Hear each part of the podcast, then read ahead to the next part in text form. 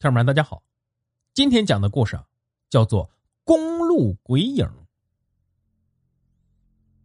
夜深人静，一辆黑色的轿车运行在高速公路。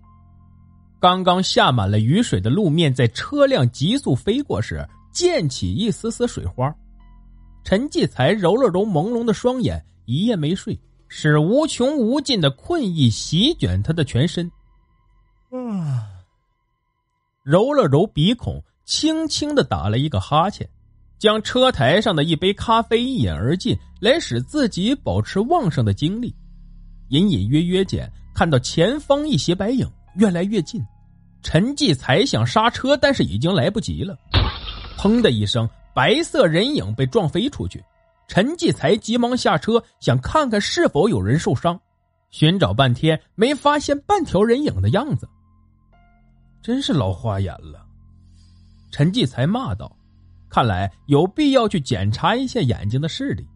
长时间的开车使自己精神恍惚，看来私下里要好好休息。”陈继才继续走进车里，悠闲的开着车，口中哼着歌。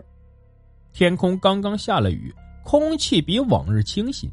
陈继才现在只想要以最快的速度回家，去看他那宝贝女儿。女儿刚刚出生两岁多，可爱极了。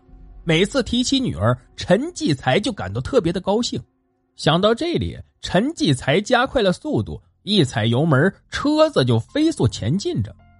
猛然间，前方再次出现白色的人影，陈继才再次刹车不住，撞了上去。一瞬间，血肉横飞，玻璃上全是血水。陈继才惊呆了，这次真的是撞到人了。一时间不知道如何是好，反应过来之后，急忙打开车门，四下张望，什么都没有，车面上干干净净，哪有半点血迹的影子？脖子有一丝酸痛，轻轻的拍打了一下，陈继才知道自己肯定是中邪了，遇到不干净的东西了。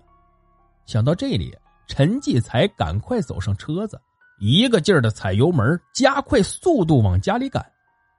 陈继才的家。在一片村子里，每天陈继才都开着自己的轿车到不远的县城里跑长途来赚取家庭开支。由于这两年女儿的出生，加大了生活压力，陈继才这几年的工作量加大，经常早出晚归。将车子停到家门口，陈继才急促的敲打着门：“老婆，老婆，快开门！”妻子揉了揉眼睛，将门打开，看见丈夫满头大汗，一脸惊吓的样子，大为吃惊，问他原因。陈继才一屁股坐在家里的沙发上，将桌子上的茶水一饮而尽，将刚才在路上的事情娓娓道来。妻子平日里不信鬼邪之物，对陈继才的话有些半信半疑。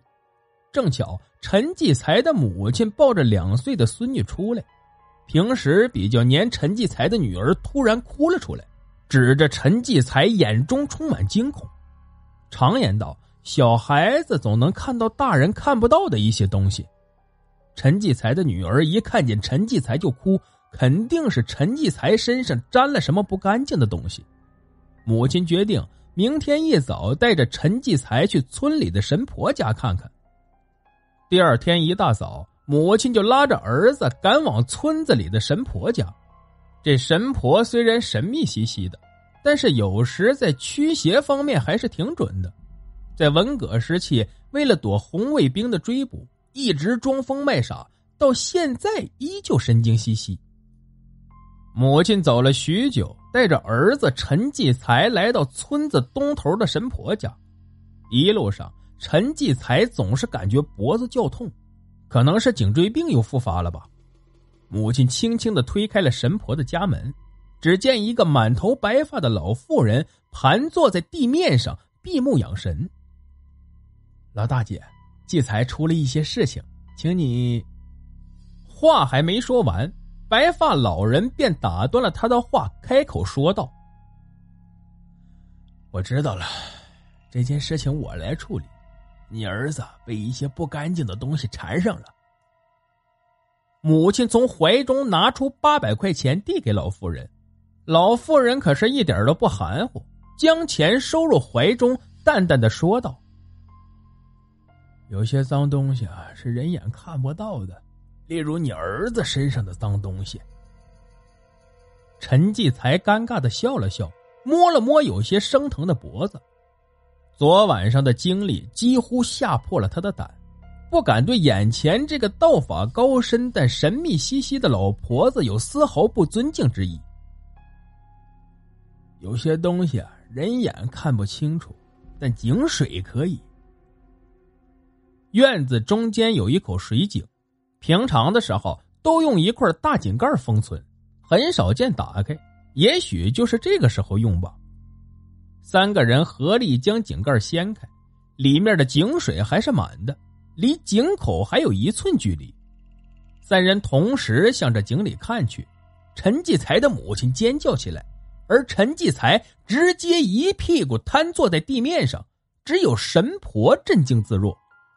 他们看到一个穿着白色连衣裙的女人骑在陈继才的脖子上，满身血腥，面目血肉模糊。一时间，陈继才的疑惑顿时解除了。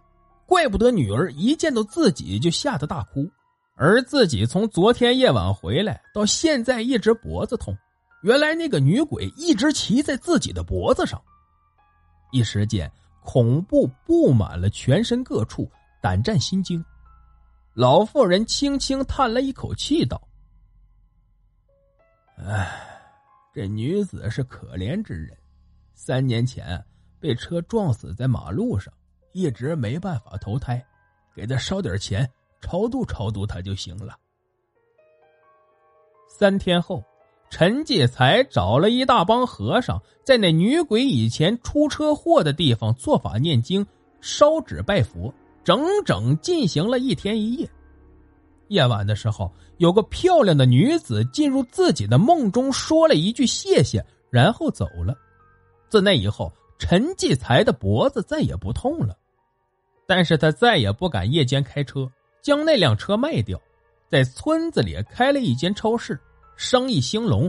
第二年，妻子再次生下一个漂亮的女孩子，与梦里的女孩子很像。但是这世间真的就没有鬼了吗？